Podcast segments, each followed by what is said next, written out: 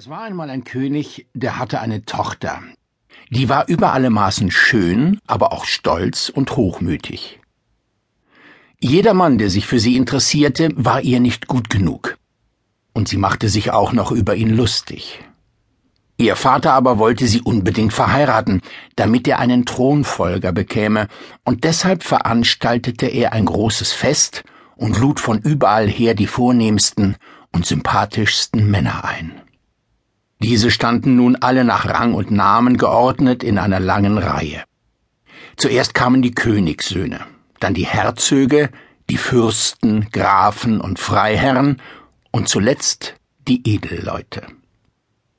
Nun wurde die Prinzessin geholt, damit sie sich einen Mann aussuche, wie das in den alten Zeiten üblich war. Das kann man finden, wie man will, die Prinzessin fand es jedenfalls ziemlich albern und als man sie durch die Reihen führte, hatte sie an jedem etwas auszusetzen. Zugegeben, es waren noch komische Vögel dabei.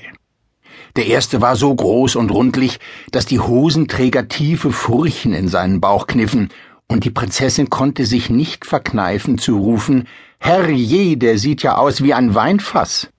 Nicht, dass der jeden Abend besoffene Verzeihung, ich wollte natürlich sagen, betrunken in mein Schlafzimmer rollt dann rolle ich ihn nämlich die Treppe hinunter.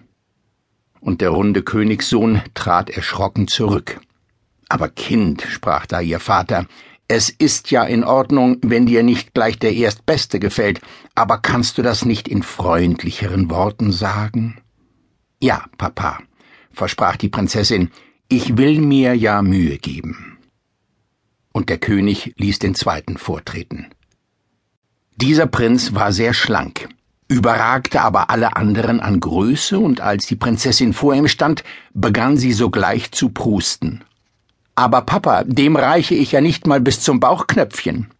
Da brauch ich eine Leiter, wenn ich den küssen wollte. Und sie stellte sich auf die Zehenspitzen. Wie groß sind Sie, mein Freund? Zwei Meter achtzig? Sehen Sie, ich bin nur eins sechsundfünfzig. Wenn wir miteinander tanzen wollten, dann käme ich mir vor wie ihr Krückstock. Und alle Gäste lachten, nur der König warf seiner Tochter einen strafenden Blick zu und gab unwillig dem nächsten Kandidaten ein Zeichen.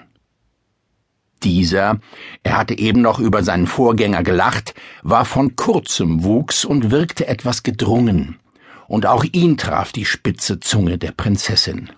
Also Papa, wen habt ihr denn hier eingeladen? Ein gleich großer Mann, das geht doch gar nicht. Außerdem trage ich gern Stöckelschuhe und dann könnte ich ihm auf den Kopf spucken. Und sie ging um ihn herum und sprach, Geld? Das wünschst du dir auch nicht, eine Frau, die dir auf den Kopf spucken kann. Wie meinen Sie? fragte der Fürst irritiert, aber die Prinzessin rief schon Kurz und dick hat kein Geschick, nicht einmal, wenn er eine Braut sucht, er sucht sie nämlich an der falschen Stelle. Fahrt also lieber wieder nach Hause und seht euch im Land der Zwerge um. Da verließ der beleidigte Fürst aufgebracht den Saal, so dass der König seine Tochter beiseite nahm und eindringlich sprach Kind, beherrsch dich. Dies sind alles Edelmänner, und du hast kein Recht, dich über sie lustig zu machen. Und er nickte dem nächsten aufmunternd zu. Der vierte war ein zarter Mann, aber sehr blass. Und die Prinzessin, die reichlich schauspielerisches Talent besaß, lief erschrocken hinter den Thron ihres Vaters und kreischte Zu Hilfe der Albtraum, der bleiche Albtraum. Kommt mir ja nicht zu nahe, ich will noch nicht schlecht träumen. Ich bin doch noch so jung und unverheiratet. Hinweg! Der soll mir bloß nicht zu nahe kommen. Und sie versank scheinbar in einer Ohnmacht, dass ihre Hofdamen erschrocken angelaufen kamen und ihr Luft zufächelten. Aber da sprang die Prinzessin schon wieder auf ihre Beine und lachte. Diener, bringt ihm mal ein Glas Möhrensaft, dann kriegt er ein bisschen Farbe.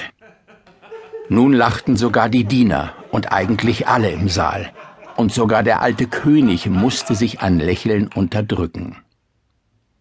Doch dann wurde er sich wieder seiner Aufgabe bewusst und rief Kind, entscheide dich. Einer wird ja wohl dabei sein, der dir passt. Es sind ganz ausgezeichnete junge Leute, mit ganz ausgezeichneten Qualitäten, ja, ja.